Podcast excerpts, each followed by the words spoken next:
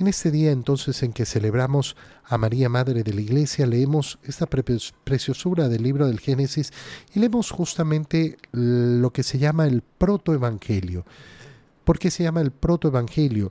Génesis 3:14 es la primera mención de la salvación, el primer anuncio de la salvación, esa descendencia de la mujer.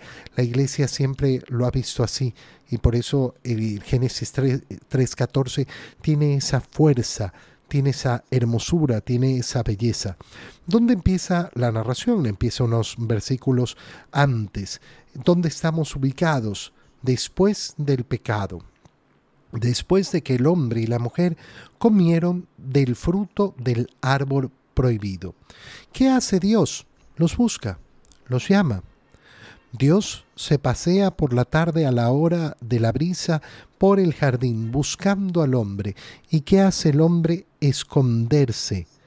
Y Dios lo llama, lo llama. Nunca es Dios el que se separa del hombre, nunca es Dios el que escapa del hombre, Nunca es Dios el que se olvida del hombre, es el hombre el que le huye a Dios. Dios lo llamó y finalmente el hombre le, le, responde, porque le pregunta, ¿dónde estás?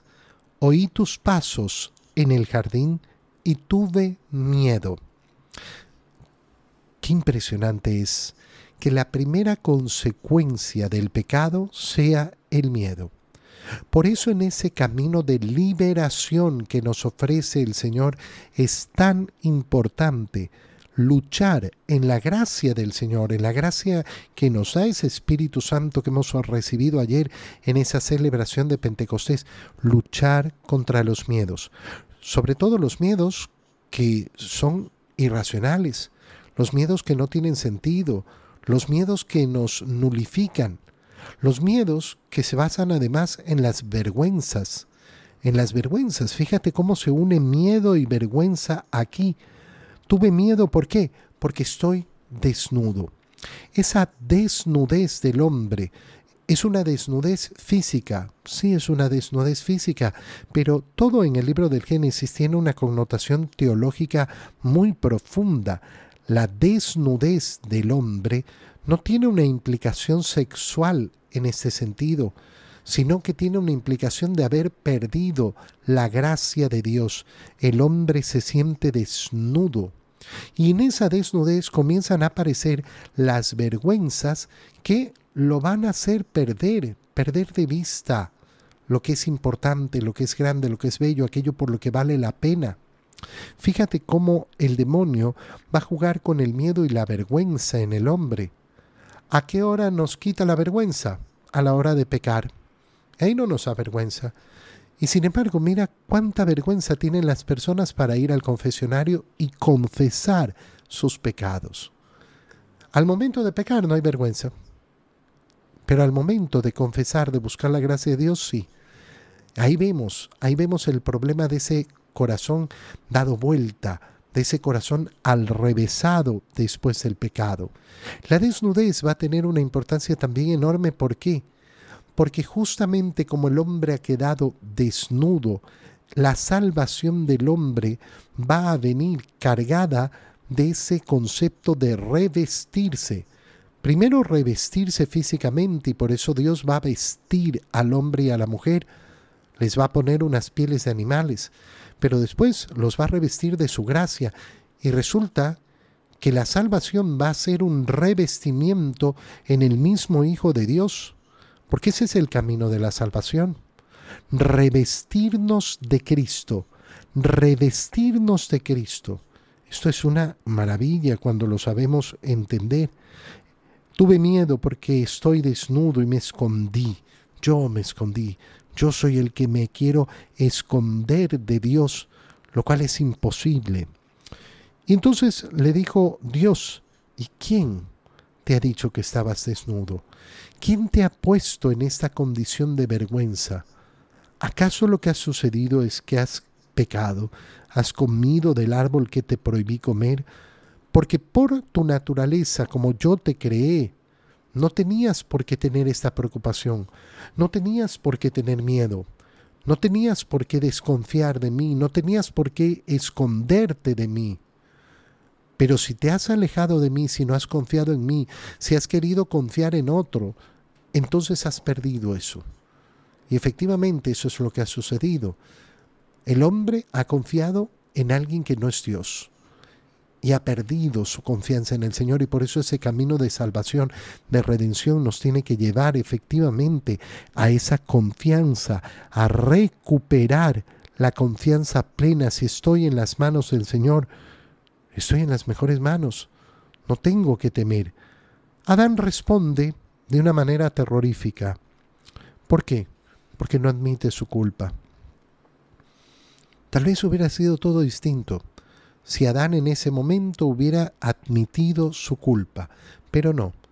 Adán escoge el camino de la justificación achacándole la culpa a otros, achacándole la culpa al mismo Dios. La mujer, la primera palabra que pronuncia. No, no, la mujer, la mujer, la mujer, la mujer. Ella, ella fue, ella fue. Ella fue la que me dio y, y me dañó. Ella es la responsable. Pero todavía peor, la mujer que tú me diste por compañera. ¿Me diste una mala compañera? Tú, tú eres el, el, responsable al final. Mira lo cara dura. Qué importante es darnos cuenta que nunca, nunca se trata de echarle la culpa a otros. El camino de Cristo requiere justamente que seamos responsables de nuestros actos, que asumamos nuestros actos y que digamos, bueno, yo soy el responsable, soy el responsable de mis actos, voy a tomar responsabilidad. El culpable, el culpable soy yo. Yo fui el que decidí con libertad. A muchos les cuesta mucho esto. ¿Por qué? Porque caminan el mismo camino de Adán, siempre echarle la culpa al otro. El Señor Dios entonces le pregunta a la mujer, ¿y tú por qué has hecho esto? Le pregunta, mira, primero le, le pregunta a Adán, ¿acaso comiste, comiste lo que te prohibí comer? Pero eh, no fue mi culpa, la mujer me dio y ahí yo comí. ¿Por qué has hecho esto? Le pregunta a la mujer. Le pregunta y la mujer responde con sinceridad. La serpiente me engañó. Soy víctima del engaño, pero yo comí. Ser víctima del engaño no, no, no me quita la culpa. No, pero es que me engañó. Sí, pero hay una responsabilidad de haber caído en el engaño. ¿Por qué pusiste tu confianza donde no tenías que ponerla? La mujer la mujer, eh, la mujer eh, eh, fue engañada, pero ella decidió. Y entonces el Señor Dios se dirige a la serpiente, pero ya no pregunta, sino que sentencia. Y esto es precioso porque Dios no entra en un diálogo con el demonio. Sabe dónde está el corazón de Satanás, dónde está el corazón de Lucifer, dónde está el corazón de aquellas criaturas que había hecho angélicas, preciosas, y que se han rebelado contra él. Y entonces sentencia, porque has hecho esto, maldita. Es tremendas palabras. No es una maldición de Dios, sino que el, Señor reconoce la condición que tiene la serpiente, el demonio, por lo que ha hecho, por lo que tú has hecho, por tu decisión eres maldita. No porque yo te maldigo, sino porque con tu decisión tú mismo te has maldecido. Te has maldecido a ti mismo. Lo que hacemos nosotros cuando efectivamente decidimos alejarnos del Señor, somos nosotros, nosotros los que nos alejamos de Él, no Él el que se aleja de nosotros. Maldita entre todos los animales y todas las bestias salvajes. Es decir, no existe una criatura como el demonio.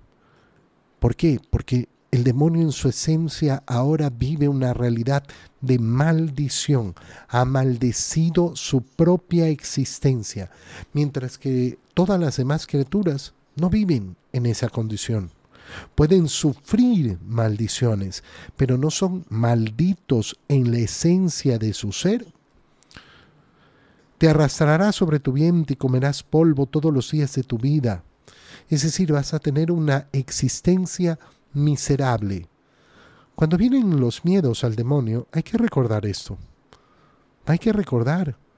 El demonio no es el que lucha por el triunfo, porque nunca conocerá triunfo. El demonio es aquel que lucha por pura rabia, por puro enojo, por puro enojo. Nada, absolutamente nada más.